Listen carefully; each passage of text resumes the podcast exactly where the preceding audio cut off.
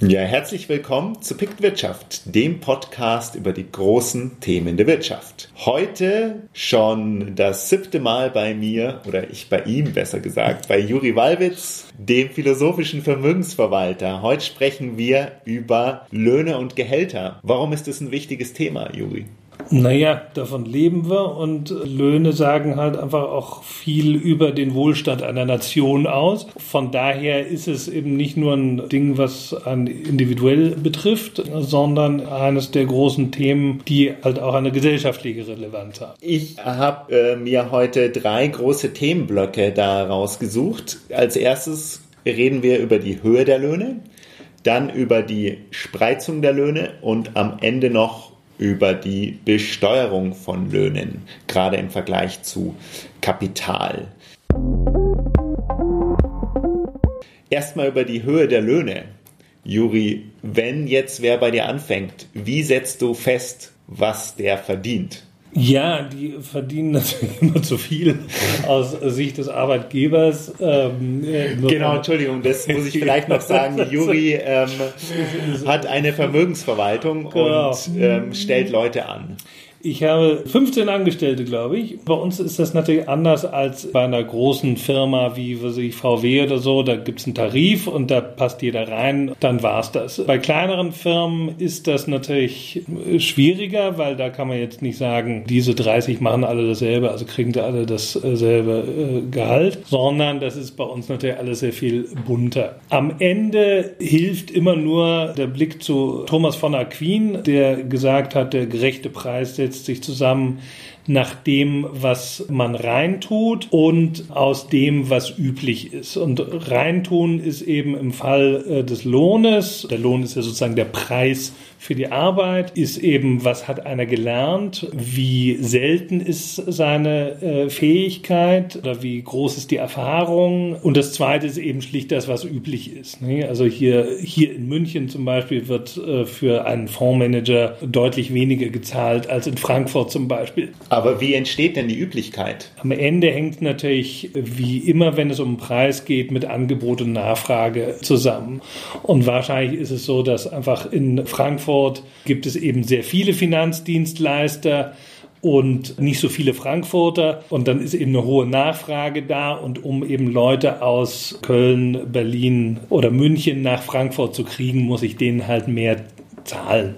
So, so einfach ist es wahrscheinlich. Und du hast gesagt, du zahlst nicht nach Tarif. Generell kann man es, glaube ich, festhalten, dass je individueller das Aufgabenprofil ist, desto seltener wird nach Tarif gezahlt, oder? Genau, also das ist so, wobei eben auch in einer Firma wie der meinen es eben langsam darauf hinausläuft, dass man eben für bestimmte Aufgabencluster bildet, wie man das heute nennt, und dass dann da auch die äh, Entlohnung angepasst wird. Weil es ist natürlich schon klar, dass in so einer kleinen Firma reden die Leute natürlich auch über die Gehälter und dann sieht der eine Mensch, die Mitarbeiterin A bekommt also mehr als ich und warum? Ich bin doch äh, nicht schlechter und dann gibt es ein nerviges Gespräch mit dem Chef und am Ende sagt er, okay, äh, dann kriegst du halt auch so viel. Von daher äh, gibt es da eine natürliche Tendenz dahin, in den Firmen, sobald sie größer werden, Löhne einfach zu vereinheitlichen, um sich eben dieses permanente Reden über Geld zu ersparen, was eben letztlich alle aufhält und irgendwie auch nervt. Tarif ganz generell wird ja verhandelt von Vertretern der Arbeitgeber mit den Vertretern der Arbeitnehmer. Und Tarifverträge gibt es für die ganze Branche, fürs ganze Land und für ganze Unternehmen, oder? Genau. Aber niemand ist gezwungen, sozusagen nur nach Tarif zu bezahlen. Also der Tarif ist, wenn man so will, so eine Art Untergrenze. Die meisten Firmen zahlen irgendwie über Tarif. Also wenn eine Firma tatsächlich nur Tarif zahlt, dann ahnt man, dass es ihnen nicht gut geht. Aber die Tarifbindung sinkt ja auch kontinuierlich. Also in den letzten 20 Jahren habe ich eine Statistik von der Hans-Böckler Stiftung, das ist ja die Stiftung der, der Gewerkschaften, rausgezogen, dass es in den westlichen Bundesländern waren 98, 76 Prozent der, der Arbeitsverträge hatten eine Tarifbindung und inzwischen sind es nur noch 57. Und im Osten waren es damals schon weniger, waren es 63 und inzwischen sind es 44. Also knapp 20 Prozent sind die beide gesunken, ja. die Tarifbindung. Warum ist es so? Also äh, einfach sind zunächst mal auch sehr viel weniger äh, Arbeitnehmer gewerkschaftlich organisiert. Die verlieren halt wie alle großen Massenorganisationen immer mehr an, an Mitgliedern. Und viele Unternehmen gehen halt auch raus aus den Arbeitgeberverbänden und damit aus der Tarifbindung, weil einfach äh, viele Unternehmen sagen, für uns passt das irgendwie nicht, weil wir können uns da irgendwie nicht einkategorisieren. Wir brauchen eben eine größere Flexibilität und handeln das lieber individuell aus. Das ist so ein Trend, der einfach auch daher kommt, dass äh, die Arbeitswelt eben auch immer bunter wird. Früher gab es halt den Arbeiter, der am Hochofen stand und davon gab es Hunderttausende. Auch die Sekretärin gibt es nicht mehr, das heißt als Teamassistent, aber der eine muss eben die Korrespondenz auf Englisch machen und die Buchführung nebenher und so. Und das ist natürlich was vollkommen anderes als die Schreibkraft, die es früher mal gab und die im Wesentlichen nur zum Diktat gekommen ist. Also es wird bunter, die Arbeitswelt ist nicht mehr so leicht in große Gruppen fassbar, wie das eben früher war. Ja, wir sind ja noch beim ersten Block. Wie bestimmt sich die Höhe des Lohns? Und die Löhne gehen ja relativ wenig nach oben. Also sie, sie, sie steigen in den letzten Jahren, aber verhältnismäßig wenig und weniger, als man erwarten würde. Genau, also der Arbeitsmarkt in äh, etwa Deutschland, äh, aber auch in den USA ist äh, ziemlich leergefegt. Jeder, der wirklich einen Job sucht, kann auch einen finden behaupte ich jetzt einfach mal, aber äh, so, so fühlt sich jedenfalls an. Vor allem als Arbeitgeber. Und äh, vor allen Dingen als Arbeitgeber und noch dazu eben in München, wo es äh, tatsächlich äh, wohl so ist. Und trotzdem steigen die Löhne nur sehr überschaubar. Und das ist etwas, was unter Ökonomen für großes Kopfzerbrechen sorgt, weil in der Theorie steht, naja, wenn es eine große Nachfrage gibt und ein überschaubares Angebot, also eine Nachfrage nach Arbeitskräften und wenig Arbeitslose, dann müssten eigentlich der Preis steigen und der Preis der Arbeit ist halt der Lohn oder das Gehalt. Und trotzdem passiert das nicht. Das ist das große Rätsel, vor dem alle stehen. Und äh, wenn du eine gute Antwort hast, ist dir der Nobelpreis quasi sicher? Also ich spick einfach beim World Economic Outlook 2017 vom Internationalen Währungsfonds und die sagen, es gibt einfach zwei Megatrends weltweit und der eine Megatrend ist, die technologischen Maschinen werden immer besser und billiger. Drum drückt das auf die Löhne, weil wenn die Arbeiter und Angestellten mehr Gehalt wollen, dann werden sie einfach durch Maschinen ersetzt. Das ist der eine Megatrend. Ja. Und der andere Megatrend ist, dass die Globalisierung ja immer weiter voranschreitet. Vor allem dadurch, dass Transporte immer billiger werden. Also ich kann da mit einem Containerschiff irgendwie, ich weiß nicht, wie viel Millionen Tonnen nach China und zurück transportieren, ohne dass es wirklich was kostet. Beziehungsweise die Kosten, den Container von Bremerhaven nach Frankfurt zu bringen, sind etwa dieselben wie ihn von Shanghai nach Bremerhaven zu bringen. Das ist eben das Perverse an der großen globalen Logistik, dass eben diese langen Strecken im Grunde genau selbe kosten wie die kurzen Strecken. Es ist im Grunde von den Transportkosten her egal, wo ich produziere. Und, und dadurch konkurrieren wir Deutschen hier ja mit dem Chinesen beispielsweise. Genau. Und das haben wir ja äh, zu einem guten Teil auch schon verloren, diesen äh, Konkurrenzkampf und haben uns in Würde geschlagen gegeben. Es sind natürlich die Jobs, die sich auslagern lassen, sind eben auch schon ausgewandert. Also die ganze Textilwirtschaft, die hat den Anfang gemacht, Anfang der 70er Jahre. Dann erinnern sich die Alten unter uns noch auf den großen Aufschrei, als Siemens hier die Handyproduktion eingestellt hat in Deutschland. Da hieß er, oh, jetzt ist eben auch diese Technologiesachen werden jetzt schon nach Asien verlagert und so weiter. Solarzellen. Solarzellen und so. Also all diese Dinge werden jetzt äh, in China gemacht. Aber dieser Trend ist eben im Grunde jetzt dann auch durch. Und insofern hat man teilweise auch sogar einen gegenläufigen Trend mittlerweile, dass äh, bestimmte Produktionsschritte auch wieder zurückverlagert werden in die Hochlohnländer weil man einfach sich bei den Logistikketten keine Fehler mehr erlauben darf, die eben in den großen Distanzen doch immer äh, noch etwas häufiger sind als bei den nicht so weit entfernten Produktionsstandorten. Und von daher ist dieser Trend eigentlich so ein bisschen durch. Der, der Welthandel steigt auch nicht mehr so stark wie früher an. Also das heißt einfach, dass die Wachstumsraten dessen, was über Grenzen hinaus gehandelt wird, einfach nicht mehr so stark da sind. Also das ist ein Trend, der eigentlich durch ist. Insofern würde ich diesen Deckel auf die Lohnkosten heute nicht mehr so sehr gelten lassen wie in den letzten 20 Jahren. Und damit geht einher eben auch das zweite Argument, warum Löhne unter Druck sein sollten, nämlich der technologische Fortschritt, also dass man immer mehr Tätigkeiten automatisieren kann. Das äh, stimmt, allerdings ist auch da hauptsächlich Asien betroffen, weil mittlerweile dort die Löhne jetzt auch nicht mehr so wahnsinnig niedrig sind so dass auch in Ländern wie China immer mehr Maschinen einfach hingestellt werden. Bei uns ist die Sache, natürlich wird auch hier automatisiert und, und gerade jetzt mit künstlicher Intelligenz lässt sich auch vieles automatisieren, was bisher eben Bürojobs waren. Der Vermögensverwalter mit den Robo-Advisors. Robo, nee, wir sind alle irgendwie überflüssig. Im Journalismus gibt es Algorithmen, die Texte schreiben was man diesen Texten leider auch anmerkt. Aber sie werden besser, habe ich, hab ich gehört. genau, die, genau, auch äh, den, den Robo-Vermögensverwalter geht es genauso. Die, da heißt es auch aber, die werden jetzt dann besser. Aber es ändert nichts daran, dass eben trotzdem der Arbeitsmarkt hier leergefegt ist. Das heißt, die Löhne müssten eben eigentlich steigen. So, und das passiert aber nicht. Warum das so ist, wie gesagt, ist, es gibt Teilerklärungen, eben die, die genannten, aber so richtig befriedigend ist es nicht. Wenn Maschinen uns alle Jobs wegnehmen würden, dann gäbe es ja nicht so wenig Arbeitslose.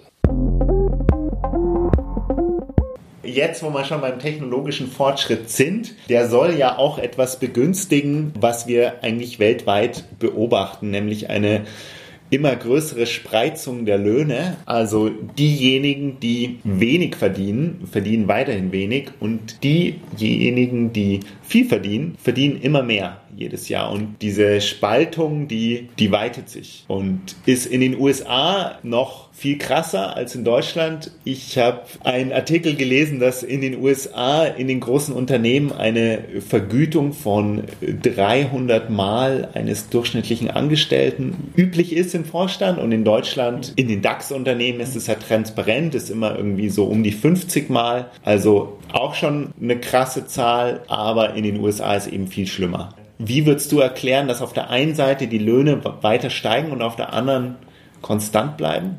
Naja, also diese Spaltung ist in der Tat etwas, was seit 20 Jahren, 30 Jahren äh, so läuft. Warum die Managergehälter so raufgegangen sind, darüber lässt sich trefflich äh, spekulieren.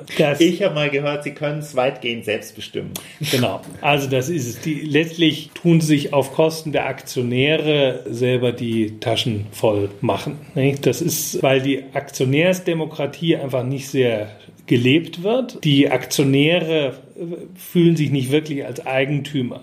Und wenn es eben keinen Eigentümer gibt, dann ist die Versuchung natürlich groß, sozusagen in die Kasse zu fassen. Da gab es den berühmten Fall von Mr. Grasso. Grasso war der Chef der New York Stock Exchange in den 90er Jahren. Und die New York Stock Exchange war damals ein gemeinnütziges Unternehmen, die zwar im Besitz der Finanzinstitutionen an der Wall Street war, aber eben einfach nur eine Plattform sein sollte für den Handel mit Wertpapieren und nicht selber also ein gewinnorientiertes Unternehmen war.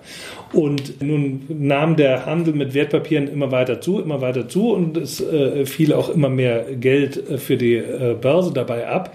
Und der Herr Grasso, der also nun Präsident der Börse war, dachte sich, oh Mensch, wir dürfen keine Gewinne machen. Naja, äh, dem können wir abhelfen. Und am Ende hatte er irgendwie ein äh, Jahresgehalt von 80 Millionen Dollar und, und hat auf diese Weise sichergestellt, dass die New York Stock Exchange keinen Gewinn gemacht hat, weil er sich das eben einfach alles selber in die Tasche gezogen hat. Irgendwann wurde der auch gefeuert, aber Aber so ist es ein bisschen in der Aktionärsdemokratie, wo es keine bestimmten Aktionäre gibt, ähm, die sich wirklich darum kümmern, gehen die Gehälter sehr stark nach oben, ist etwas, was man eigentlich doof finden kann.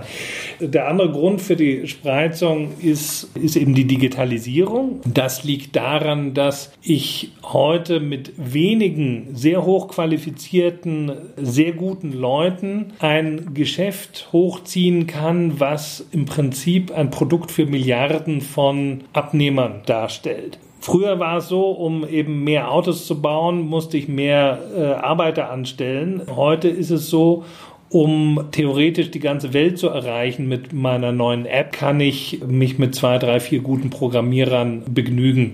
Ein Beispiel ist da WhatsApp, als WhatsApp verkauft wurde an Facebook vor ein paar Jahren für 20 Milliarden Dollar damals hatte die Firma wenig mehr als 20 Angestellte. Die waren halt sehr gut und die hatten ein Produkt, was eben Milliarden von Leuten genutzt haben oder heute Milliarden von Leuten nutzen, so dass ich also mit sehr wenigen, sehr guten Leuten einen irrsinnigen Hebel habe und die natürlich auch entsprechend gut bezahle. Weil wenn ich eine Firma hochziehe, die ich im Zweifelsfalle für eine Milliarde verkaufe, dann ist es mir auch völlig egal, ob der Programmierer jetzt 100.000 oder eine Million verdient. Ja, ich will einfach den Besten haben und wenn er eine Million kostet, dann ist es halt so. Und da steigen dann eben die Löhne. Leider ja nicht für alle. Auch in Deutschland haben wir ja einen großen äh, Niedriglohnsektor.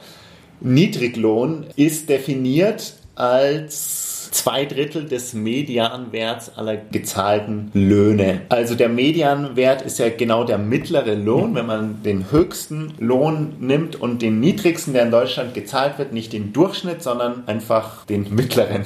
Genau, the man in the middle.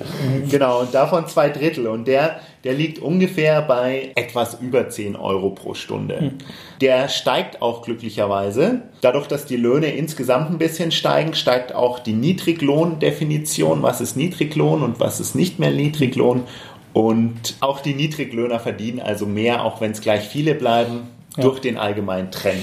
Ja, und natürlich durch den Mindestlohn. Nicht? Dass jetzt ein Mindestlohn eingeführt wurde vor einigen Jahren, hat da sicherlich geholfen, weil der auf einem sehr moderaten Niveau war, hat er nicht zu einer Arbeitslosigkeit geführt, aber dann... Das war ja damals eine heiße Debatte. War, war noch irrne, äh, irrne Angst, dass äh, das Ende des Kapitalismus und so, bis man dann eben realisiert hat, dass in den USA oder Großbritannien, also Ländern, die eine, eine solide kapitalistische Historie haben, gibt es auch Mindestlöhne und ist es alles gut. Nein, Mindestlohn an sich ist, ist okay, und in dem Fall, äh, so wie es in Deutschland gemacht wurde, wurde es eben auch sinnvoll gemacht und hat eben dazu geführt, dass im Niedriglohnsektor mehr verdient wurde. Und das ist eine, ist eine gute Sache. Kommen wir schon mal zum dritten und letzten Teil unserer Folge zur Besteuerung. Das Nationaleinkommen, also alles, was in Deutschland verdient wird, speist sich ja immer aus zwei Quellen, dem Arbeitseinkommen und dem Kapitaleinkommen. Das Kapitaleinkommen ist in den letzten Jahren prozentual immer gestiegen. Also ich glaube, in den 80er Jahren war es noch bei ungefähr 20 Prozent und 2010 war es bei knapp 30 Prozent. Also Kapitaleinkommen steigt, Arbeitseinkommen sinkt anteilsmäßig und dazu wird ja Arbeit eigentlich immer höher besteuert als Kapital. Ist es fair? Ja, also gerecht, das ist äh, ein sehr weites Feld in einer alternden Gesellschaft ist es natürlich ganz klar, dass das Kapitaleinkommen insgesamt mehr wird, weil ich einfach mehr alte Leute habe, die in langen Friedenszeiten sich Ersparnisse angehäuft haben und davon dann eben im Alter abbeißen. Das ist, muss einen jetzt nicht, nicht verwundern. Nicht? Nach dem, im, im letzten Krieg wurde praktisch alles Kapital ausgelöscht, dann gab es eben niemanden, der von Kapitaleinkommen leben konnte. Insofern ist das ein natürlicher Trend. Ich habe beim Statistischen Bundesamt nachgeschaut, mhm. wer lebt denn wovon in Deutschland? Mhm. Von 47 Prozent der Deutschen ist die eigene Erwerbstätigkeit die Haupteinkommensart. Dann 24 Prozent werden von den Angehörigen bezahlt. Das sind natürlich Kinder. Die Hausmänner. die Hausmänner, die Kinder. Und dann äh, 22 Prozent die Renten- und Pensionszahlungen. Da sehen wir, wie, wie alt wir sind. Und 7 Prozent, da ist Haupteinkommen öffentliche Leistungen, also Arbeitslosengeld, BAföG, ja. Elterngeld und ein Prozent lebt vom eigenen Vermögen. Also das ja. konzentriert sich relativ, wer vom Kapitaleinkommen dann wirklich lebt.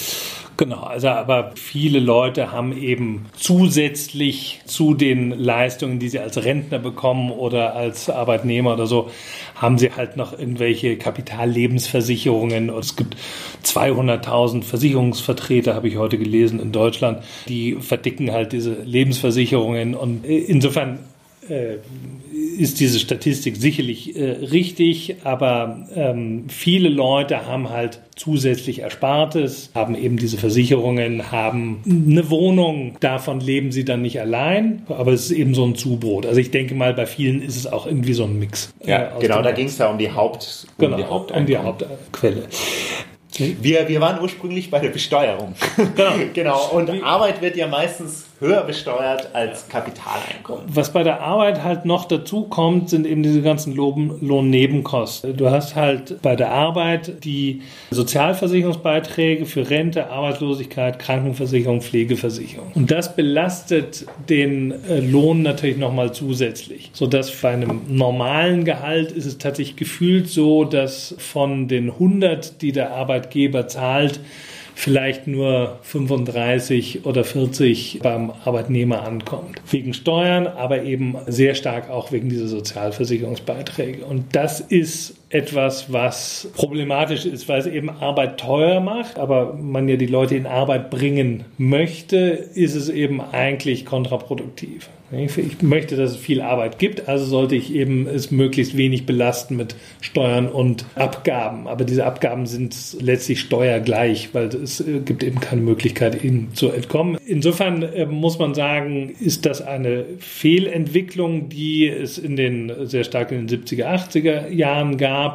die heute so ein bisschen abgemildert ist aber trotzdem ist es irgendwie eine Abgabenquote, die über 50 Prozent liegt, ist eben eigentlich ein Unding. Und ich sehe es eben auch als Arbeitgeber. Bei Lohnerhöhungen ist es eben häufig so, dass das eben praktisch überhaupt nichts ankommt bei den Arbeitnehmern auf dem Lohnzettel, weil eben dann die in höhere Progressionsstufe kommen und mehr zahlen. Also das ist eine finstere Angelegenheit.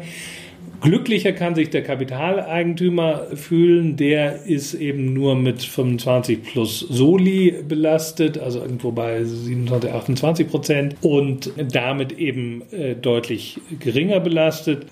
Ja, wie erklärt sich das? Das ist äh, wahrscheinlich am ehesten mit dem alten Spruch von Colbert zu erklären. Der, Wer war denn das? Das war der Finanzminister von Ludwig XIV., der, oder war es der 16., eine, also ein, Vor, ein vorrevolutionärer Ludwig. Äh, und der hat gesagt, allgemein mit der Besteuerung ist es wie mit dem Gänserupfen. Die Kunst besteht darin, so viele Gänsefedern zu rupfen, dass man eben gerade noch nicht gebissen wird von der Gans. Und äh, so ist es eben bis heute. Und daraus erklärt sich eben auch so ein bisschen diese Ungleichbehandlung von Arbeitsbesteuerung und Kapitalbesteuerung. Der Arbeiter oder Angestellte kann einfach nicht so leicht verschwinden wie das Kapital. Das Geld, also Immobilien kann ich zwar jetzt nicht so leicht rausbringen, aber liquides Geld, Aktienbesitz, Anleihenbesitz äh, kann ich eben relativ leicht ins Ausland verlagern. Also sprich, da äh, fängt die Gans relativ schnell an zu beißen, während eben Arbeitseinkommen ist eben sehr schwer zu verlagern, weil dann muss ich umziehen, muss mit meiner ganzen Familie umziehen. Das ist mühsam und deswegen ist da die Frustrationstoleranz höher.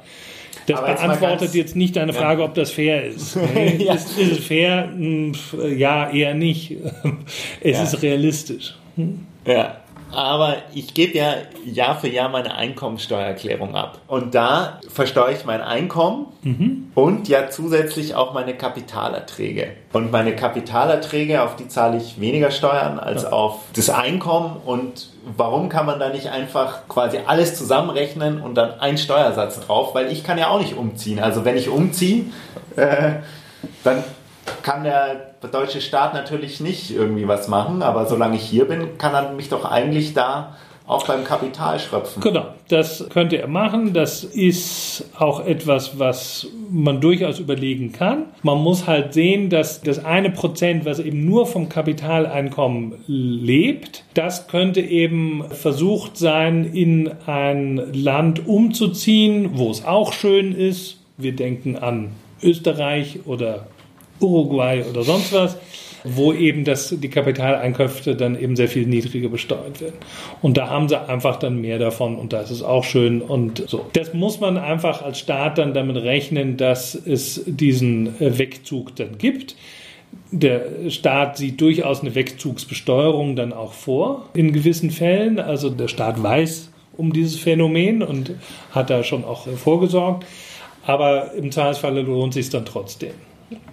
Aber okay. das ist einfach der Punkt. Will man dieses 1% hier behalten oder nicht? Und die Frage ist, ab wann ziehen die weg? Also Gibt es da Erfahrungswerte?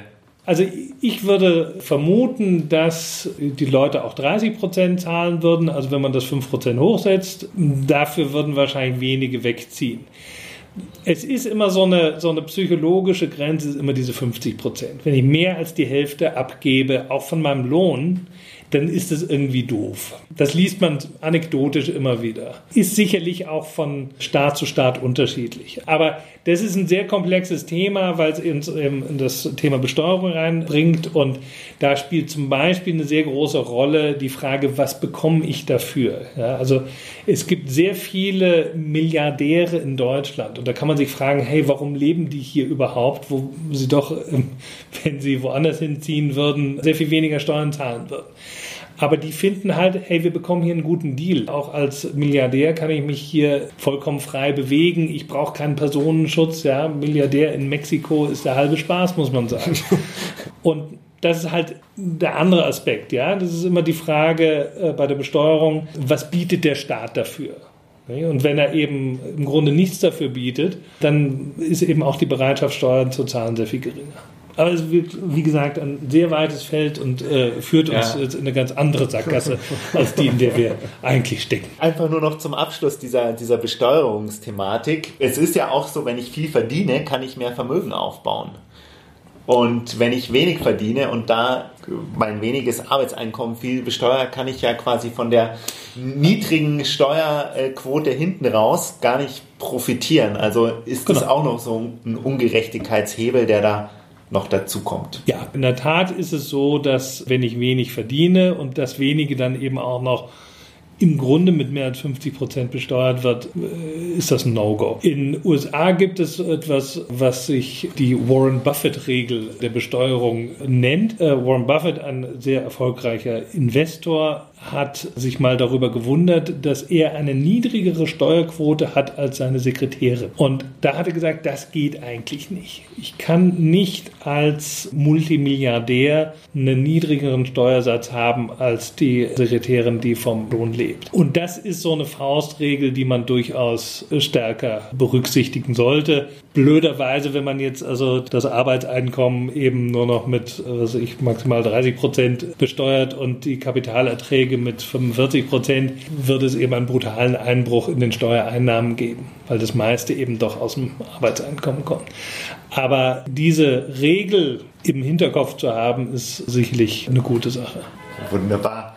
Dann hören wir so für heute auf und freuen uns schon aufs nächste Mal. Da geht es gerade vielleicht auch ein bisschen um Warren Buffett und Vermögen. Wir beschäftigen uns mit einem Thema, zu dem Juri ein Buch geschrieben hat.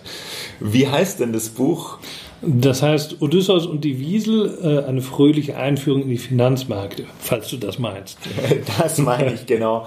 Also wir sprechen über Finanzmärkte. Bis dahin, Servus. Also, ciao.